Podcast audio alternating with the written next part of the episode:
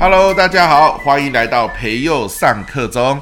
这一周我在忙什么呢？这一周我几乎所有的精力都拿来去想，我怎么宣传我的阅读获利线上读书会。明年啊，一月到六月哦，已经开始报名了。现在讲师其实工作非常的多元。你比如说，你可以接受各单位的邀约，然后去演讲、去上课。你也可以跟一些知名的线上平台合作，录制线上课程，比如说生鲜时书啊、知识卫星啊等等。那最后一个就是我们自己开课嘛，不管实体还是线上，对吧？像我就开了很多实体跟线上的课程，阅读获利线上读书会就是我其中一个带状的读书分享会。好，那我要来跟大家分享哦，这一集要讲的就是我怎么来宣传这个东西。毕竟哦，也开了四年多了呢，半年半年一期，对吧？所以我现在在忙的就是明年二零二四一到六月的宣传。诶，每一期也大概一百多人、两百人一起来参加这样子。那我是怎么做的，对吧？我们没有特别去买广告，也没有请行销公司来代销，但我怎么样？一起一起的给它做起来哈，有几个方法可以跟大家分享。如果诶你想要开自己的课程，你又没有太多的行销预算啊，跟我一样对吧？小本经营嘛，是吧？那可以怎么做？我跟你分享三个重点了。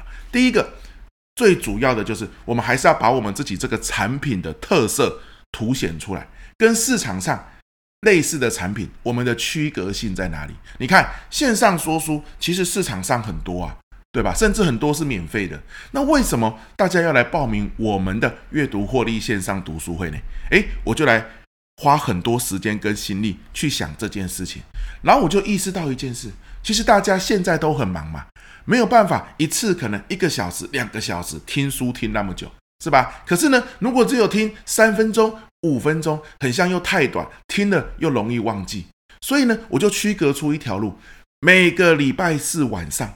八点到八点半，你来听书三十分钟，三十分钟足够讲好一本书的脉络跟重点，但是呢，又不会讲太长的时间，下班就累了嘛。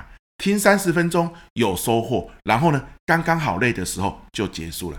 每次三十分钟，持续扩展我们的什么知识边界，没有特别要读哪一本书，很杂。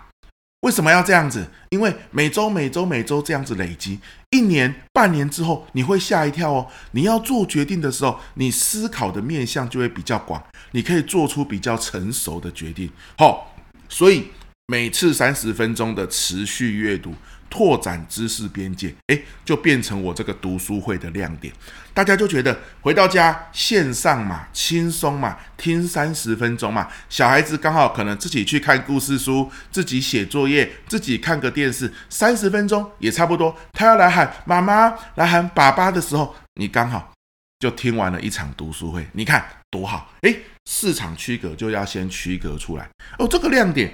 蛮多上班族可以接受的，然后就一起来报名。如果你听了也不错，也欢迎你来。好，所以这第一个，你一定要找出自己的亮点。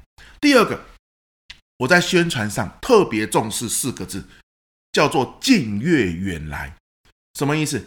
离你近的人开心了，他就会帮你做口碑宣传；远的人，不认识你的人也会跟着来。很多时候，我们做宣传，就是他还没有报名之前，哇，你可以得到什么好处哦？这个对你多棒哦！你一定要来哦！来了之后呢，你就比较少精力在管他了，在跟他互动了。为什么？反正你都报名了嘛。我的精力要放在还没报名的人。我刚好相反，我把我所有的精力，几乎百分之九十五都放在已经报名的人，好，已经是学员的人。所以呢，我做什么呢？啊，比如说每天早上，诶，开直播晨读，大家来不用讲话，你就看到一个人坐在那边开始读书，你愿意也来读一点书，对不对？比如说大家说每周四晚上的这个直播三十分钟之后，PPT 能不能给大家？没有问题，对吧？只要你报名参加完之后，PPT 说书的 PPT 二十几份哦，我们一周一次嘛，对吧？半年大概就二十四到二十五周嘛。二十四到二十五分的 PPT 还全部传给你，你就可以复习。有人说，影片可不可以重复观看呐？当然可以，不限次数重复观看，全部在我们 FB 专属社团里面。三不五时呢，还会请社团里面的达人哇来参加读书会的人，有些都是各领域的达人嘛，说故事的高手啊，学习策略的高手啊，记者朋友各种各种，诶，请他来录制十分钟、十五分钟，哦，他的领域的一些 know how 跟故事，大家周末还可以听一听这些各领域的故事，特别的好，又拓展了知识边界，对吧？所以只要你来参加。你想要什么？你觉得怎么样是你最需要的？我都会用尽全力来满足你。近越远的人就会来啊！所以很多人会说：“哦，你这个读书会开了三年多，快四年了，我怎么都没有听过？可是为什么你每一期很像也不少人报名？”对的哦，因为这就是口碑行销。我原则上很少下广告，也没有那个资源下广告。我把我所有的时间跟心力都放在已经报名的人身上，所以很多时候我要开始报名下一期，我都是在哪里？诶，在原本的社团里面跟大家说下一期要报名了，很快刷刷刷就很多人报名了。我在我的赖群组里面，好，可能以前参加过我的工作坊的啊的一些学员，跟他说。有新的课程要报名喽，也是刷刷刷，哎，就很多人报名，对吧？那报名之后觉得不错，又会帮我宣传出去。好，在这个百家争鸣的时代，有些时候你即便下广告，别人也不容易看见；你下广告，别人也下广告嘛。最好的方式是什么？来参加过的人帮你一个一个口耳相传拉进来。好，所以我是很相信近月远来这件事情的。好，第三个。要去累积故事，什么叫累积故事啊？就是说，诶，来参加的人，比如说之前有一个二宝妈，她来报名我二零二四上半年的读书会续报哦。报名的过程中呢，她在报名表单上面有留言，写什么？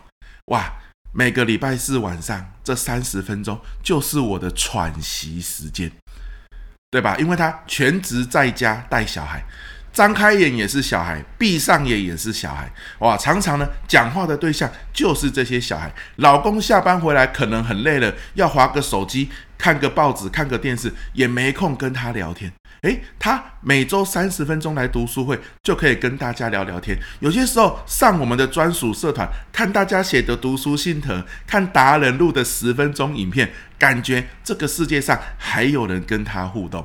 他坐在电脑前就可以跟世界连接，好，所以他续报。你看这样的一个故事，你要累积下来，然后呢，三不五时分享出去。有些全职妈妈，她可能也是在家里面跟孩子相处，内心已经有点累了，跟空虚了，看到这个故事就会报名。好，还蛮多全职爸爸、全职妈妈报名的。好，又比如说有个老师说什么？他没有办法礼拜四晚上来听直播，礼拜四晚上他都要顾小孩，好，顾小孩的功课啊，跟小孩聊天啊。可是呢，他开车去学校上班的时候，他在路上就会听我的说书，哦，开过去开回来大概就是三十分钟，可以听完一集。他说。在路上听我这个说书啊，好像一个心灵大补帖。有时候听一听有收获，还会赶快停在路边写个笔记。好，我说书里面讲的小故事，他上课的时候就可以讲给学生听。你看这样的一个故事累积出来，在宣传期写成文章放到社团里，诶，是不是有些时候很多的老师看到有共鸣，也会来报名呢？是吧？所以。第三个，我觉得最重要的就是要累积这些故事。好啦，原本我说要讲三个跟大家分享嘛，最后我加码一个小小的东西。很多人说我也有写故事、写经历、写案例啊，可是每次写完之后报名都很有限。各位，这叫做单纯曝光效应，因为你写故事，人们才要看嘛；你写道理，大家不想看嘛，所以。